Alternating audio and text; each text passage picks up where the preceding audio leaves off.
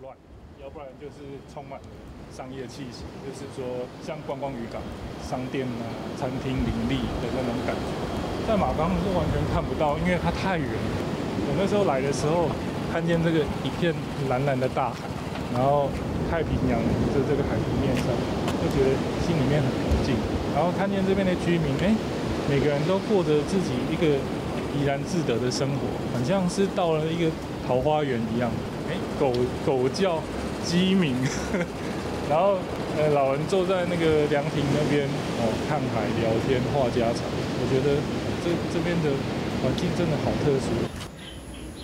如果政府像文化局，它能够挹注资金到这个渔村来保保存这些居民的一些生活习态跟工作模式的话，我觉得我们可以让一般民众一起来体验，甚至你说用这个导览的方式。说明后代年轻人回来做导览嘛，谁还比他们更了解海呢？对不对？把这些呃台湾传统的渔村文化历史，就借由导览啊或者是体验的方式，然后把它延续下去。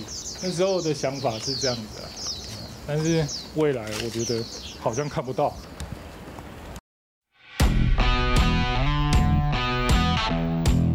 收看《灿烂时光会客室》，我是节目主持人管中祥。《灿烂时光会客室》是由公司新闻一体中心编恩，还有公民行动影音记录资料库我们联合制播的网络视讯的节目。我们希望透过人物的专访，来让大家了解到争议性事件背后值得我们去关注的一些文化历史。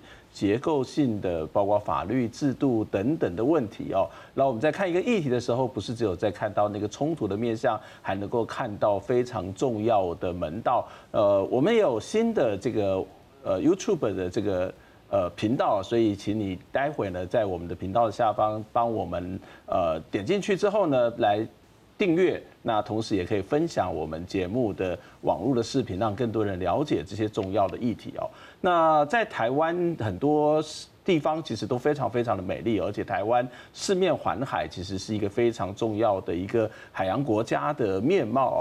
那我不晓得观众朋友有没有去过台湾最东边的渔村？你知道最东边渔村在哪里吗？就是在马岗，它是一个非常美丽的一个渔村。不过它最近出了一些状况，是因为呃开发商要在那边有要开始新的。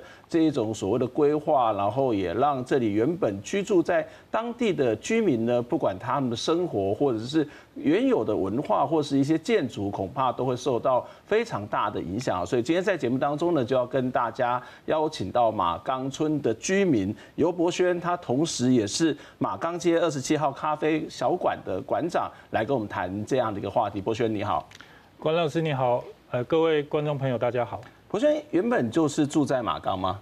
哎，我是后来从外地移居到马钢。哦，从哪里搬到马钢？从桃园搬过来。为什么要从桃园搬到马钢？哎，其实马钢对我来说是一个回忆啊，就是说，其实小时候哈，因为常常到东北角游泳，嗯哼，所以东北角的海域对我来说，它的这个印象。跟意义很很深刻，嗯嗯嗯，然后再来就是因为我跟我太太在一次这个单车环岛旅行中，哎，无意间发现了马岗渔村这个小地方，一个世外桃源哦，世外桃源。后来因为应该说经不起这个地方的诱惑，对，就就跟太太直接移居到这个马岗渔村。所以从桃园搬到马岗，然后在那边开咖啡馆，是。那那边的人口游客很多吗？呃，其实。我们刚开幕的第一年，游客并没有很多，因为懂得到马岗村的人，他其实是一些特定的族群，比方说钓客啊，或者是一些鸟类观察家，还有一些生态学者，还有一些这个单车环岛客。所以，我们早期是以这几个客群为主。那现在可能呃，这个媒体比较发达，网络也发达，那所以说我们现在很多客人都是。看着网络上面哦，台湾最东边的咖啡馆，对，到来马岗渔村。所以你刚刚讲到这些族群还蛮有趣的，例如说钓客是，然后这个生态研究方面的专家是，所以这里其实有一些丰富的渔产，以及它其实是有丰富的生态喽。是它这个地方，因为长期以来哈受到它交通不便的这个，应该说。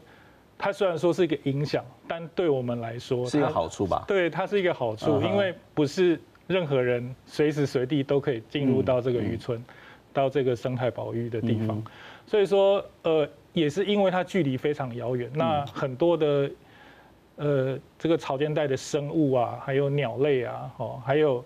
这个为什么很多钓客都喜欢到马岗那边去钓鱼？因为它不受到，它几乎是零污染的这个的一个地方。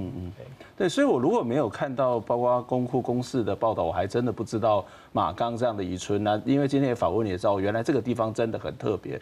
那个地方其实应该有上百年的历史。对，是可以追溯到清朝末年，在清朝末年就开始有人在那边居住开垦，是是是，嗯哼，所以那边的居民大部分都是以捕鱼渔获为主嘛，对，嗯哼，所以在那个地方现在面临到的一些问题，就是包括呃刚刚提到的，就是开发商准备要把那个地方来做一个新的，可能是一个游乐的景点。那在这个景点的过程当中，可能会对你们当地的生态环境会产生一些冲突。可以先跟我们介绍一下马岗的建筑，或者是马岗那边生活有什么样的特色？OK，马岗的建筑，我这边有准备一个板子。嗯哼，马岗的建筑啊，它很特殊哦，它跟其他这个台湾临海地区啊的这个石头式的建筑，它的建筑工法其实。不太一样。嗯、那我们可以看到啊，这是第一张第一张图片。对，这一道墙啊，这一道墙面是早期这个马岗的居民哦，为了要抵挡东北季风，嗯、还有这个台风的侵袭哦，还有这浪的侵袭，然后大家合资，然后用这个就地取材的方式哈，就盖了这个石头墙。然后第二张，你可以比较清楚看到哈，这个石头墙啊，它的厚度。它跟我们一般在像呃滨海公路哈，你你也看到很多这种石头墙，那台语叫九楼啊。嗯哼。啊，这个石头墙它的厚度哈，不能够太薄，因为为什么？因为有时候浪一波一波，尤其是长浪冲过来的时候哈，如果你的石头墙的厚度不够厚，它这个一下就冲垮，会直接冲进民宅。嗯哼。哦，然后这个哦，这个更清楚。这个石头，这个厚墙面很厚哎，这个墙面非常厚，对，所以说我们马岗渔村，因为它应该说是得天独厚嘛，因为它它在这个地方哦，早期马岗渔港的这个并没有是一个沙滩的地形，哦，是一个沙滩地形，所以这些浪轻而易举就可以直接冲上来。那早期的居民为了在这边讨生活，他就是用。的建筑这个厚厚石墙的方式，那这个石墙呢的内部就是一个很像堡垒一类一样的一个，非常像，对，一个像一个城堡，对，像个城堡。很多的城堡恐怕都还没有那么厚吧？对，因为嗯，其实台湾很多地方的石头屋它就是一个独栋啊，但是它堆叠的方式也不一样。嗯哼，那它因为它这边哈，为了是要要挡浪用的，所以它使用的一个接着材料或多或少可能也不同。嗯，好，那这个这个部分，我们目前都还有一些朋友跟学者在研究，说，哎，这个古法到底是用哪些接着材料，才使得它这么的坚固？嗯嗯，那这个这个是一部分哈。嗯，这样的一个石头的形式，其实跟很多原住民聚落的石头屋有一点点像。但是看到一些有一些呃，这个所谓原住民族，它其实相对石头是比较薄，可是这石头是比较厚的。是是，因为原住民他主要是在这个山上，山上原住民，因为他取得这些建材，他可能就是以这些页岩为主，所以它它是一片一片堆叠起来。那马钢这边海边的石头，它是大块方整，比较方整。嗯。哦，然后呃材质不一样，所以堆叠的。角度也不一样。那像马冈、马澳这两个渔村哈的石头屋聚落特别多。嗯，那它的堆叠方式原则上就区分成两种。嗯，哎，乱制的跟人制器。乱制跟人制。对，哎，所以其实如果要说跟其他地区的石头屋有什么雷同的话，嗯，我觉得。我们应该要再细一点去做区分，它其实真的是不一样，功能性也不同。就我看过一些资料，好像这边以前也是有居住平埔族。对，早期是这个凯达格兰族。凯达格兰族，所以这个功法跟凯达格兰族也是有关的吗？呃，目前我们就是一些学者还在帮我们做这些历史的脉络的一些考究啊，因为嗯。马岗这个地方哈，在贡寮乡志里面，他提到的东西并不多。嗯，那很多很多的一些历史的一些痕迹啊，我们都是呃自己朋友还有呃支持我们的这些学者，就是用花自己的时间，然后一户一户去做一个个口述历史的调查。嗯，对。那是因为老人家或许那个记忆力。不是很好，嗯，也记不太住。那我们就是要找更多人去印证这件事实。嗯，可是其实如果真的去找相似，它真的记载是不太多，因为是我自己在做一些简单的一些文史调查，去看相似，全部都是。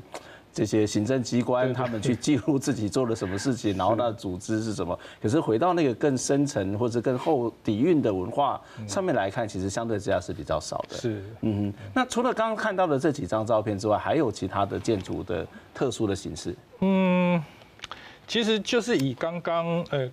给大家看这三张为主。嗯，那我可能要讲一下，就是目前我们马岗石头屋哈，它还有一个特特殊的地方，就是因为因应时代的变迁。嗯，那因为我们现在的石头屋里面还是有居民存在，那有住人，他就必须要有生活的改善。嗯哼，那有改善的话，我们就可以选择呃还原的方式，或者是修呃自行修补。对，但是因为还原它。的价的价格还有这个工法复杂又昂贵，所以我们的有些居民就是选择比较经济实惠的方式啊。然后，比方说像哦，我们可以看到这这一张图比较细哈，它就是用现在比较容易取的五金行都有卖的水泥。OK，水泥可能再和一些海沙，然后下去做补强。嗯，然后。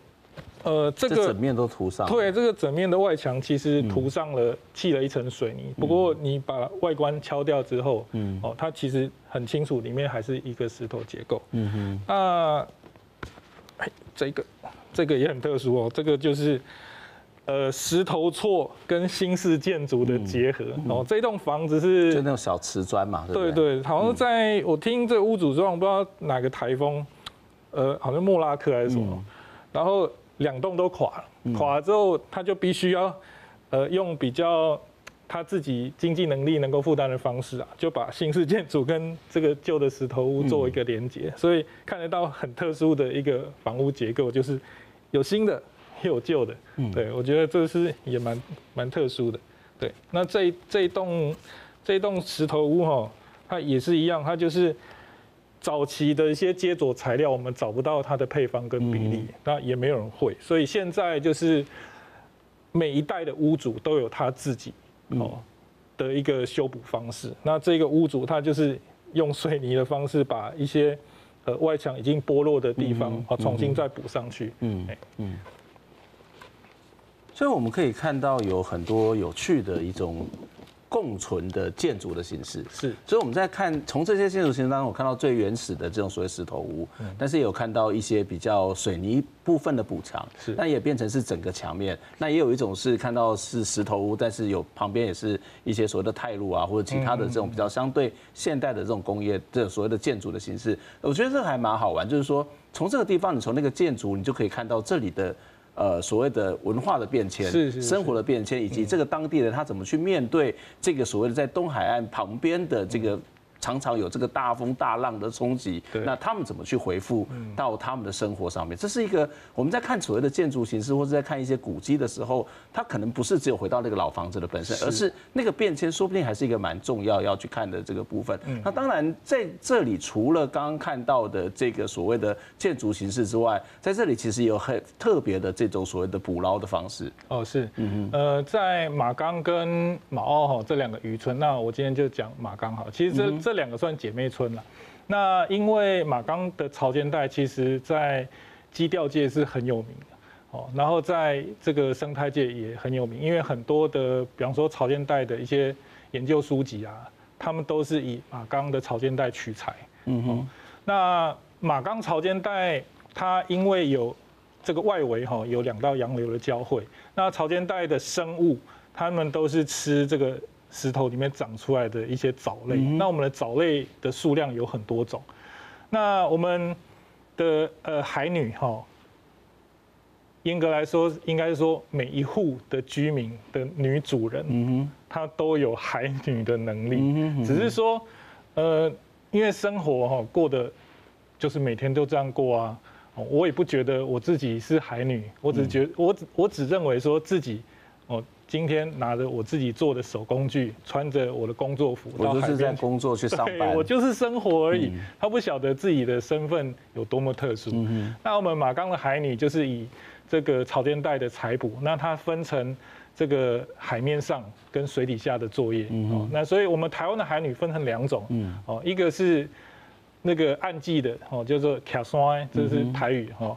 然后在水里面的就是比注也哦，那所以说说他们采集的这些海产的物种其实不太一样。嗯哼。那以潮间带这个岸际以上的哦，是以藻类哦，以这个绿色的藻类，嗯哼，还有贝类、螺类为主哦。那海面下的以一些这个藻褐色的，比方说石花菜啊，这个珊瑚草啊，哈。还有什么海胆哦，这些这些海鲜为主，所以我们这个衍生出来的这些海南海女文化哦，其实我个人觉得啦，在因为我是外地人，所以我看这些东西我觉得好新鲜，而且每个人都好厉害，这个随便找一个阿妈来，她掐指一算，她就能够算出哪一天。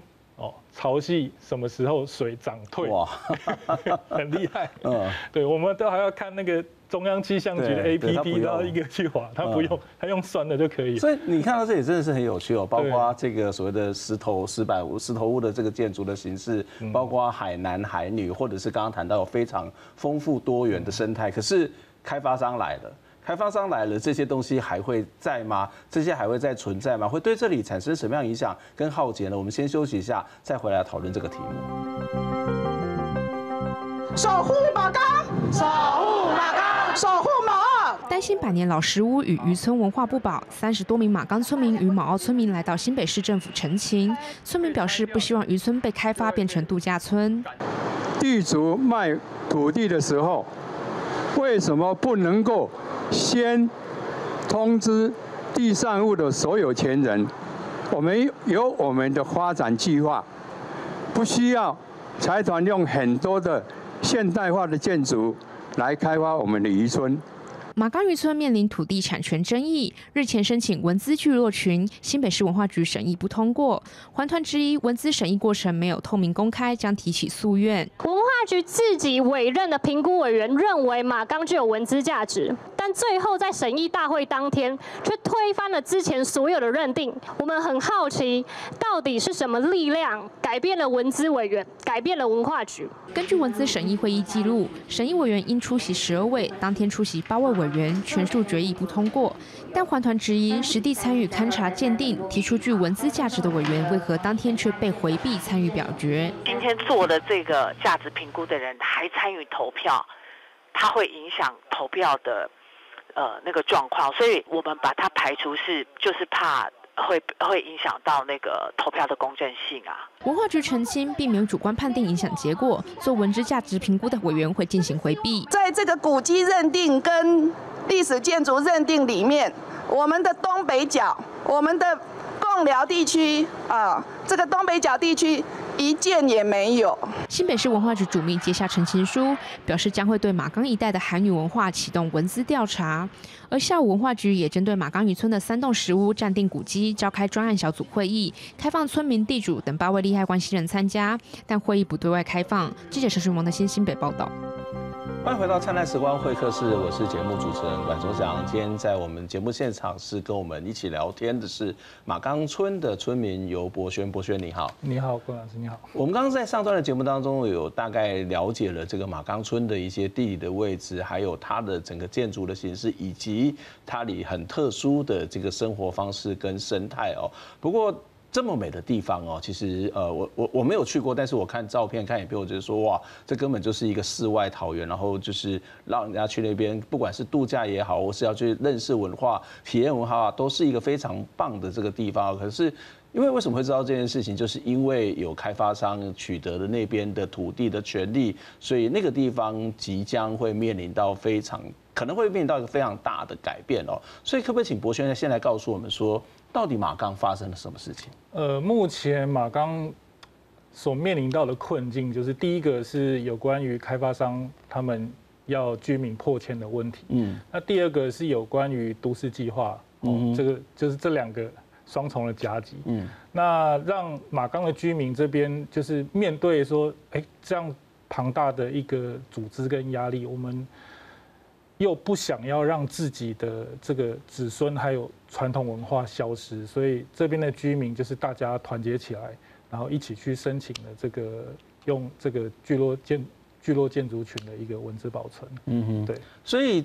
这边是开发商已经取得了土地的所有权，哎是，但是居民并不同意，所以居民并没有土地所有权。居民没有，因为其实它是一个历史的问题。嗯？早期的居民哈，因为这边居民都是宗亲，就是可能是五沙那个那个年代，哦那个年代，然后从这个中国大陆到台湾来共同开垦。嗯，那原原先的住民是以凯达格兰族为主。嗯哼，那后来因为这个汉民族进来之后，哦，在这在这个地方开垦，那因为毕竟大家都是亲戚，嗯哼，那大家就讲好，反正长者就是哦，你你们这一户就在这边，嗯，哦，你们这一户就住这里啊，你这一户就住这边，哦，然后呢，大家也都相安无事，因为我们是来讨生活的，对。但是到呃晚期，就是可能日治时期，或者是一直到可能一直到这个。政府迁过来台的时候，那那时候因为土地法规，嗯，哦，正在改革，而且比较混乱，所以开始去登记。对，开始有了登记制度。那因为早期的居民他教育程度普遍比较低下，那对于这一类的事情，嗯，资讯获得也不充足。哦，再来就是说也不在意，因为反正大家这个。大家长就已经讲好了，我们就是住这边啊，你这户永远住这里，啊，你这户住这边，哦，这样就没事了。那有一些人，他可能对这这这土地这方面哦，比较获得资讯比较充足，他就有去登记这个土地，那就是变成后来，呃，后来的地主。对，那后来的地主，那回过头来跟这些村民就是收取这些地租嘛，哦，那其实这些居民也都。我应该说很淳朴啦，他们觉得说，反正大家都是亲戚啊，对，都自己人，没有关系，而且这些租金一年也没有多少钱，哦，那我就给你。那好，这是第二个阶段，第三个阶段就更复杂，嗯。好，第三个阶段就是这些老地主呢，可能过世之后，那下面的土地的持分，继承，对，继承就越来越多了，那会有一个共业的问题。哇。对，那工业问题就变成说，哎，今天 A 地主来收租金了，嗯，哦，明年 B 地主来收租金了，哦，啊，但是居民也都很可爱，也都很淳朴，就觉得好，没有关系，只要有人来收钱就好了，我们就可以继续住下去，因为早期的观念就是这样。那至于说，今天我们现金交给你了，那我们现现在的人观念是你最起码要有一个收据啊，对，哦，或者是有一个租赁契约啊，但是因为其实以现在马岗村来说啊，都还有很多人其实是目不识丁，嗯，对。那平常就是忙着要生活工作，那他们也不会去在意这种事情。反正只要有人来收钱就给钱，好，哪怕是地主给我一张红色的小纸条，我都可以把它当成收据来用，哦，这就是证据。但是拿到现在的土地法规来说，他他没有办法保障对这些居民，嗯对，那。在地的部分，就是分成这三个时期。那第四个时期就是最后面是这些新一代的地主，可能对收取地租啊，或者是那个土地共业的部分，已经觉得无力了，因为越来越复杂。嗯。后来因为财团开发商的介入，那他们就是一户一个地主对地主去收购，一个地主一个地主去收，可能有些地主他自己都不知道。他在这个地方有有这些地，但是开发商我不知道他怎么知道。嗯嗯，对，反正，呃，他他自己的说法是说，他把人都找齐了，哦，然后就把地全部买下来。嗯，那变成说，现在很多居民突然到某一天接到法院通知，嗯，哎。要这个要他们搬家，对，要搬家，要拆屋还地，地要还给财团。所以其实，在整个过程当中，先不管那个过去的那个历史啊，因为因为信任，因为亲戚，所以我们或者不识字，所以我们也没有去做登记。然后我也信任你，我就直接把钱给你，那我就以为我拥有这里的这个所谓的居住的权利嘛，哦。可是突然间有一天告诉你说，这个不是你住的房子，然后这个房子已经变成我的，那个那个冲击是很大的。那这过程当中都没有任何的沟通吗？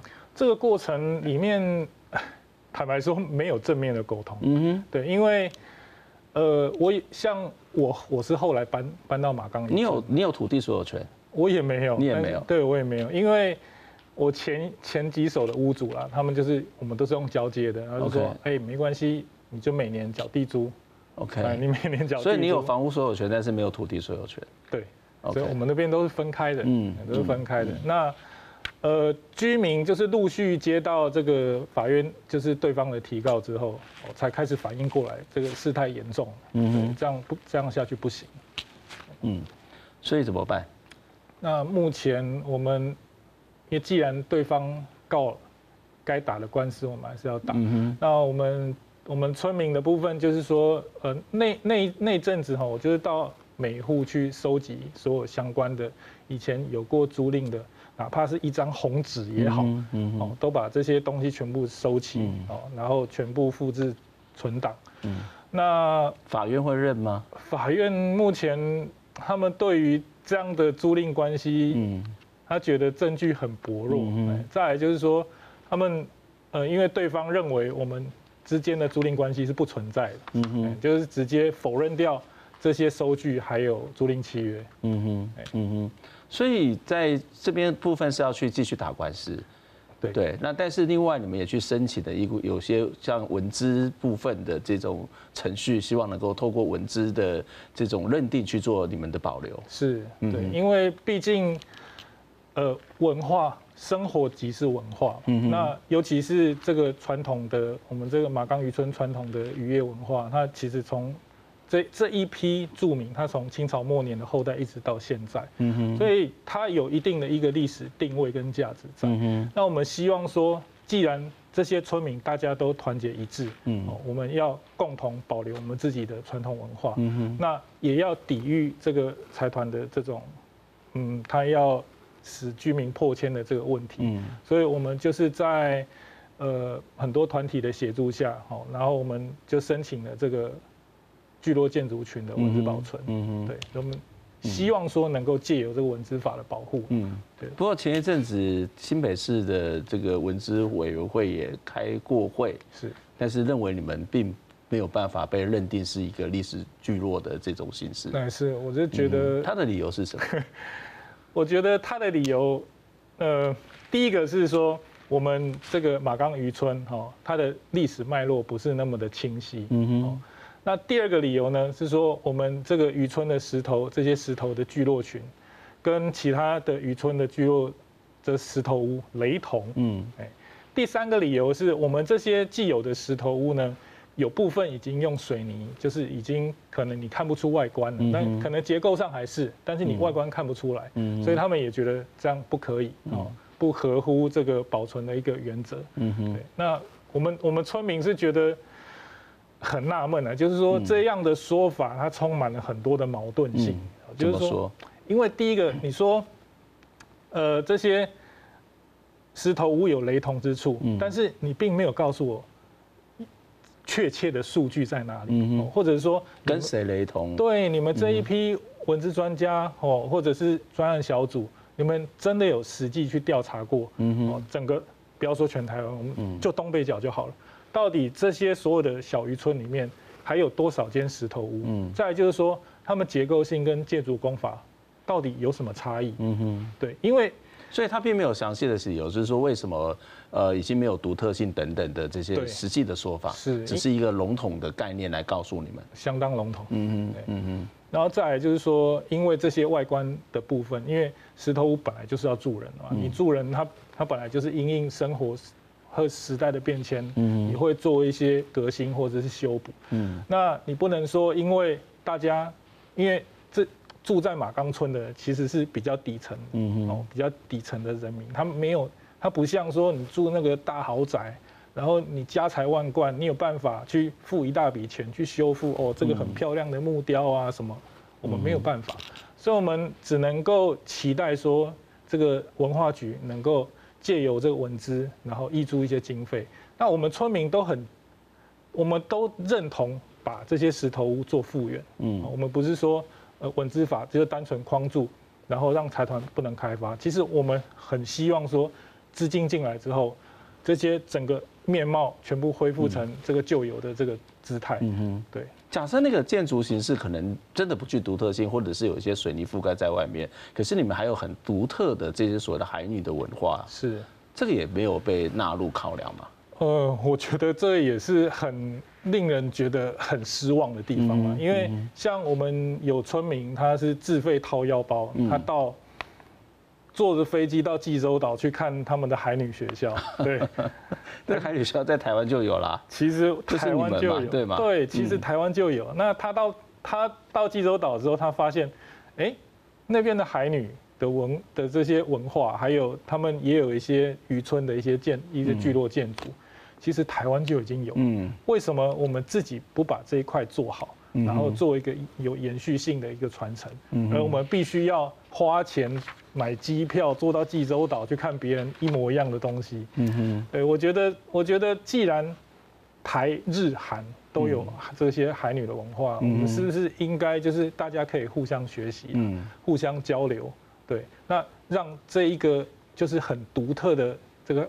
渔村文化就是能够延续下去。嗯哼，那当然，我们现在看到财团已经买到的这些土地的所有权，文资也这个所谓的并不认同你们所提出来的一些见解。不过，我我在一篇访问当中看到你曾经说过一句话，他说你会期待一件事情：如果马钢土地要卖，可以卖给愿意保存聚落风貌、不想开发的居民，让马钢风貌能延续极东美景的下一百年。是，也就是你提出的一些方法，就是你们愿意去买，可是在现实上面应该很困难吧？现实社会，因为开发商 他既然叫做财团，那他就是要赚钱。嗯，那我们是希望说，基于这个居住权还有这个文字保存的这这两方面，然后去跟财团这边，如果可以跟我们正面协调的话，嗯哼，我们其实愿意把地买回来。嗯哼，那。在这个，或者是你们一起开发呢，一起去讨论